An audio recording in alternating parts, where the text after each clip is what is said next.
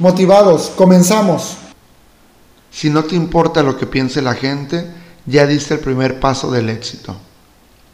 ¿Por qué te importa tanto el que dirán? ¿Sabes que eso solo te detiene para que puedas avanzar en tus metas?